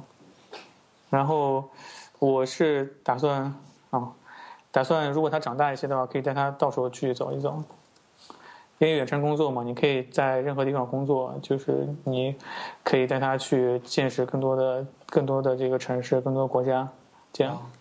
那你那边呢，Terry？你你的锻炼的？我是觉得这样，就是我觉得我们现在说远程工作要注意什么，是说给那些可能已经在远程工作的人。如果我们告诉那些还没有开始远程工作的人说这些话，他们我觉得他们是听不进去的。呃，因为这些坑你一定要自己去填了以后，你可能才会知道。像我的话，就是我觉得，呃，我第一个就是作息不规律啊，就是经常非常晚睡。我最严重的时候。呃，甚至是就是，嗯，睁开眼睛是天蒙蒙亮，结果是蒙蒙黑了，已经是晚上七点钟。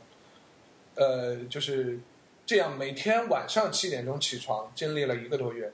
呃，我后来才发现这是一个问题，是什么时候呢？就是我生病了那段时间，我去看病，然后那个医生呢，呃，就也很友好啊，就问我，他说你作息规律吗？然后我当时不知道该怎么回答，呃。我说，我说其实还是蛮规律的。我每天晚上七点钟就起床了。每天晚上七点钟起床。我说我还算蛮规律，因为我每天晚上都是七点钟起床。那个医生一下就傻傻眼了，他说你是干什么的？我说 我解释了半天，我说我干程序的。然后他说你这样子不行，他说晚上怎么肝脏怎么样要解毒怎么样。然后我就觉得，哎，实际上是个问题，因为我确实那段时间身体非常差，然后很容易生病。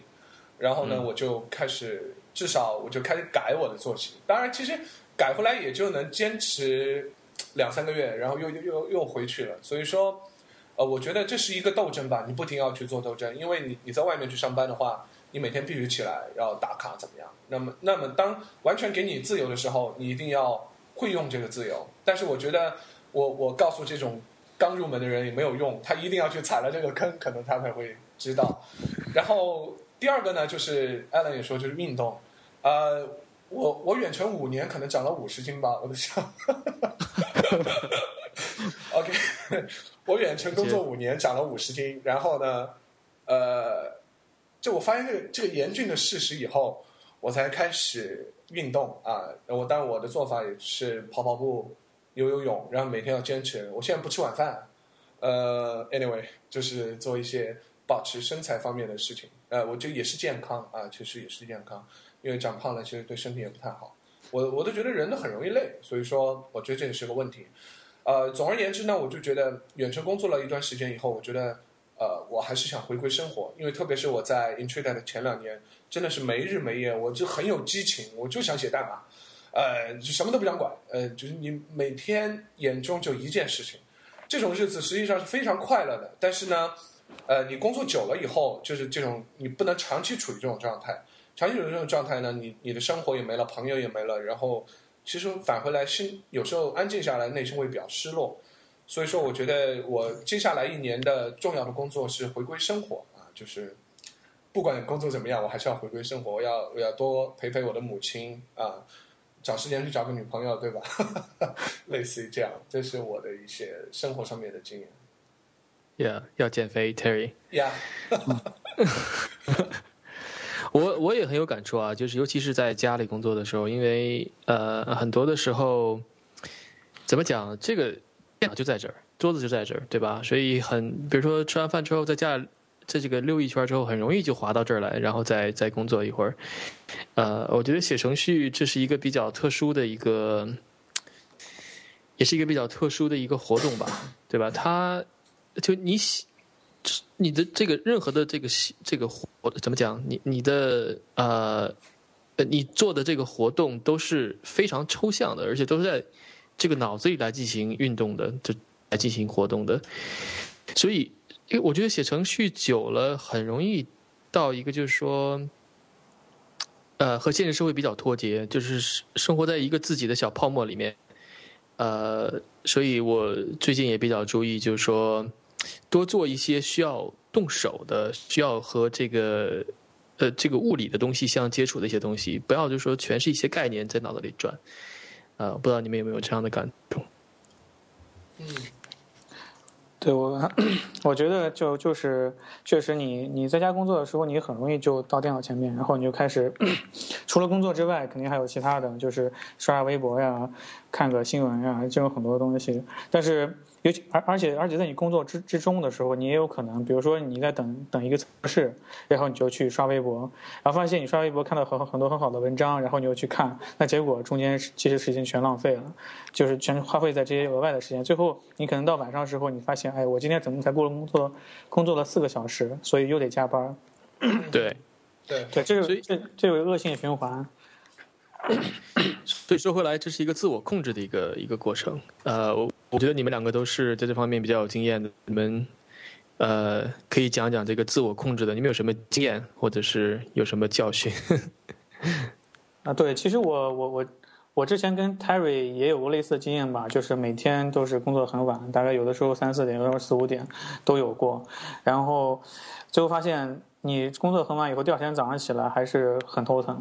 就是你每天可能到晚上的时候，发现你工作怎么还没有做完，还有那么多工作，就是不，所以不能早睡。所以养成一个良好的自我的习惯还是蛮重要的。就是虽然你不上班，嗯，是还是得有良好的习惯。比如我现在就是现在大概六点到七点会起床，然后早上会完成大部分的工作。所以大概到晚上四五点的时候，我其实一天的工作基本就能做完。如果没有一些其他的工作的话，那这样我晚上就会保持一个很好的状态。我可以去看看我女儿，但是会早点睡觉。那这样就不会陷入一个一个恶性循环。这样的话，你的精力保保持非常充分。嗯，然后就是要要要记时间，就是把你花的时间记下来。就你可以每天就回顾一下，你今天花的时间做什么了，然后是不是有什么时间浪费了。这样会保证保证你第二天工作，你可以做一些提高。比如说，你尽量不去啊做去看一些这 social network 的东西，尽量不去做一些分心的事情。那这中间就有一些有一些呃工具，比如说的 tomato 这种方式，就是每隔每每做二十分钟，然后休息一下。这种方式我尝试过，但是对我没啥用，因为我的任务基本都是在二十二十小时内做完的，所以。呃，但是还是有很多人推荐使用，他们的他们效果都非常好。然后，如果大家愿意尝试的话，可以尝试一下，也有类似很多工具。然后，还有一些工具，我这边用到的就是一个 Concentrate，一个 Mac 的软件。这个软件呢，就是它会你开启某种模式以后，它可以屏蔽你你的一些网站。喂，哎，听着呢，在呢。好像 Terry 不在，Terry。哦，我在。啊，OK，啊，就会屏蔽一些网站，比如说我开始工作的时候，我就把那些 social network 什么视频网站、新闻的全部屏蔽掉。那这样就，即便我想看，其实也也都防不了。然后，然后其次就是，我觉得任何时候，其实你都会被打断或者分心，转一圈，发现有些其他有意思的事情。就是我觉得效率最高的时间是什么时间？就是在去年的时候，我老板。跟来来北京，然后跟我住在一起，然后跟我工作两天，然后他每天就在我背后工作。那这段时间我的效率是非常高的，就是 老板在背后坐着，对，老板就在我背后坐着。我我这两天效率非常非常的高，呃。这也是一种方式吧，就是你通过各种方式要激励自己，让自己尽快的、尽早的完成任务。那这样的话，你可以更快的把你的生活跟工作分开。要不然的话，你就觉得我今天也没工作，也没休息，最后这一天就过去了。这个是要注意的地方。嗯，可以搞个老板的画像放在自己后面，会不会有用？什么稻草人之类的。再准备两个飞镖是吧？嗯，我觉得远程工作还有一个问题就是说，你会容易变得孤单。那这个可能对，可能每些某某些人都不太一样。比如说像泰尔这样比较活泼的这种人，然后可能每天会找各种事情嘛。但是像我可能相对来说比较宅一些，然后而且我从北京回到西安之后，我认识的人很少，然后也没有人沟通。我觉得这种方式就是这种方式确实不好。然后最后我们在西安举行了几次线下的这个 Ruby 的聚会，然后通过这些聚会呢，然后就认识认识了更多的人，然后逐渐拓展自己人脉，觉得自己在这个地方不是很孤单，然后也准备 topic 或者听别人 topic，跟跟别人多交流，就会避免这些自己的各种问题。但是其实大部分时间你还是在家工作的，然后你仍然会存在这种孤单感。然后我的解决方案就是看连续剧。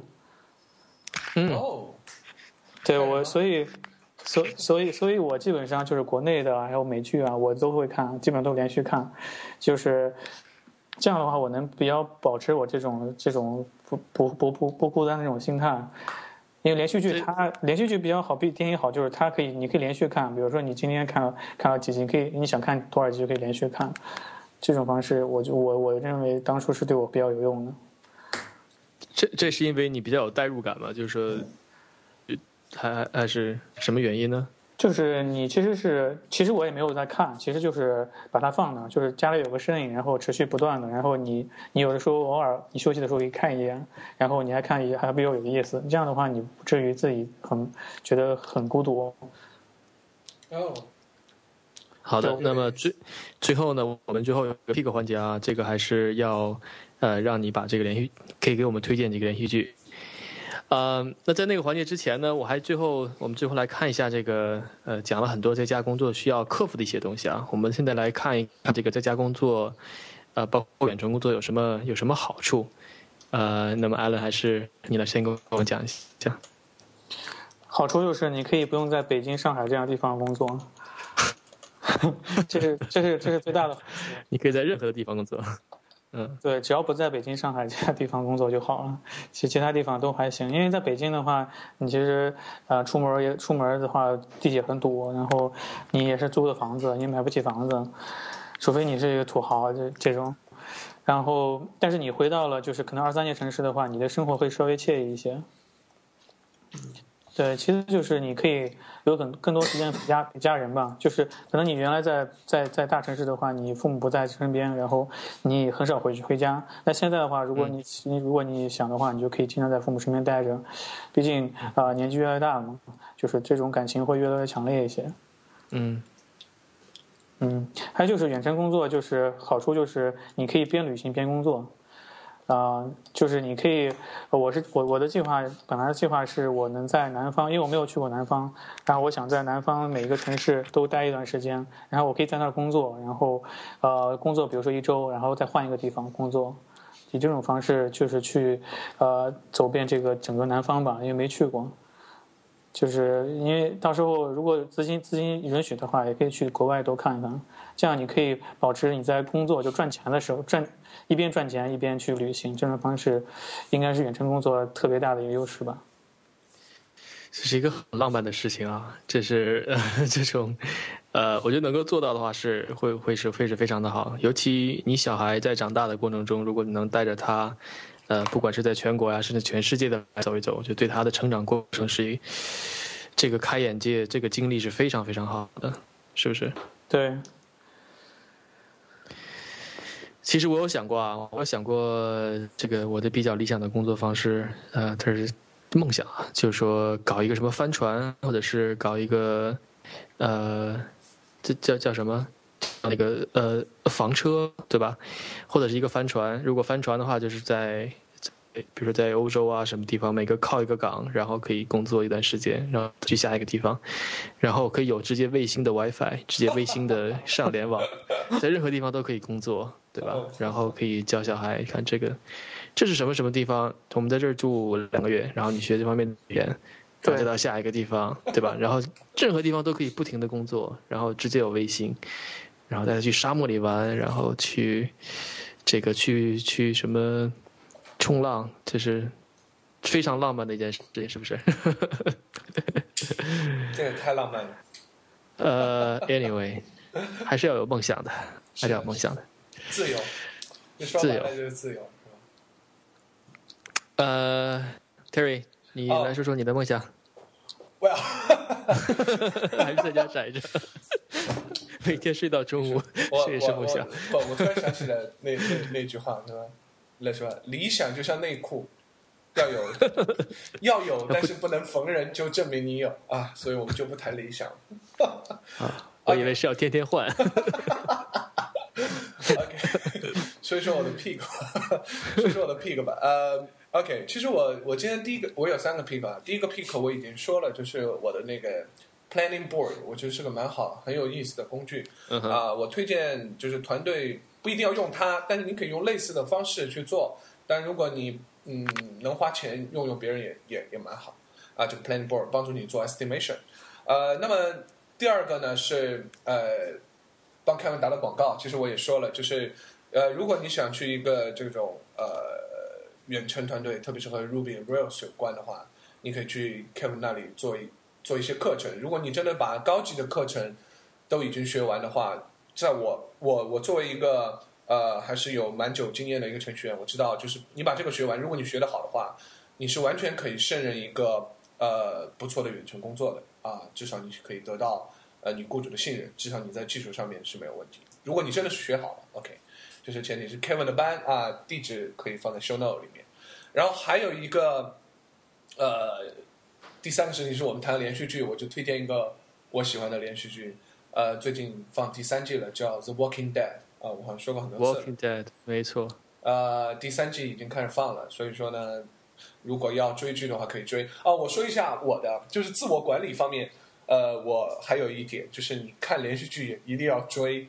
然后不要看那种已经放完的，因为已经放完的你会忍不住看多看几集嘛。然后你追剧的话，你一周就只能看一集，反正你还有很期待，你会期待那一天的到来。然后你你觉得每天生活都很有盼头，呃，你也不会一下就看很多集。所以我觉得，呃，你追剧也是一个很好的办法。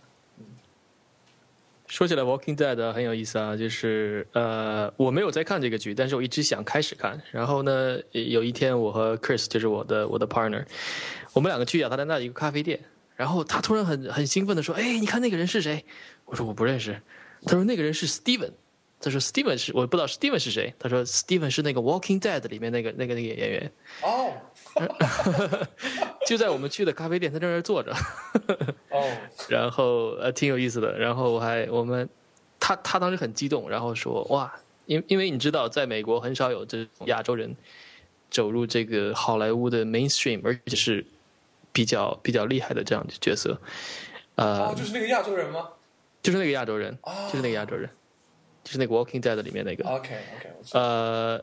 然后，anyway，我们还跟他聊了天我们在坐着，然后跟他试探性的聊聊天然后他还问我们一些计算机的一些问题，呃，anyway，很有意思。呃，以后再再也没有见到他在那个地方，在那个咖啡店出现。呃，这两人不靠谱，以后不能来了。是，这被认出来了，以后不能在这儿。呃，anyway，那么我这天今天带来的这个 pick 有两个，一个是啊，我刚才讲到锻炼身体啊，我来推荐一个网站叫爱燃烧，呃，这个是我们的一个朋友做的，是也是我们社区里的一个人，呃，小斌他来做的，是爱呢，就是那个 I，呃，然后燃烧就是拼音，呃，燃烧爱燃烧 .com，这里面它如果你对运动比较感兴趣的话，这个里面有非常多的这。种运动的一些内容，呃，包括怎么样来耐力训练啊，怎么样，呃，怎么最大心率啊，锻炼的一些过程啊，还有一些饮食啊等等，有一系列的关于饮食的一些一些一些方一些文章，啊，非常的好，是爱燃烧，啊，那么他们也在做一个网站叫比赛控，就是这个拼音啦，就是比赛控 .com，所以，呃，如果他们现在主要在做，我知道是马拉松类型的比赛，所以如果我们的听众里面有对。呃，这个马拉松感兴趣的话，可以去看一下啊，这个比赛控里面都有所有的马拉松比赛，呃，以及这个比赛里面的一些成绩啊。如果的有参与者的话，一些成绩的汇报。那么我们的我的第二个 pick 是一个技术型的 pick，呃，是叫 exorcism 到 io。每次我念这个都非常的吃力啊，呃，exorcism 到 io。呃，这是什么呢？就是它是 Katrina Owen 来做的一个一个网站，它叫 Exercise Your Brain，就是说它有一些一些，它在很多语言里面都有一些问题。我先看一下它的支持的语言有有 Ruby、JavaScript、Elixir、Closure、Python 和 Haskell，在这些语言里面，呃，它都有各种各样不同的这个 challenge 这些题目，然后你可以去你任何一个喜欢的语言，然后你来解解它的这个 challenge。然后呢，这个社区里的人，其他在也在玩这个的人，就可以给你一些 feedback。他说：“哦，这个地方你不好，你应该改善一下；这个地方不好，可以改善一下。”呃，还是挺有意思的。你可以跟别人互动，来看到别人的一些想法。呃，对于提高一些呃程序的一些呃代码的质量，还是比较比较好玩的。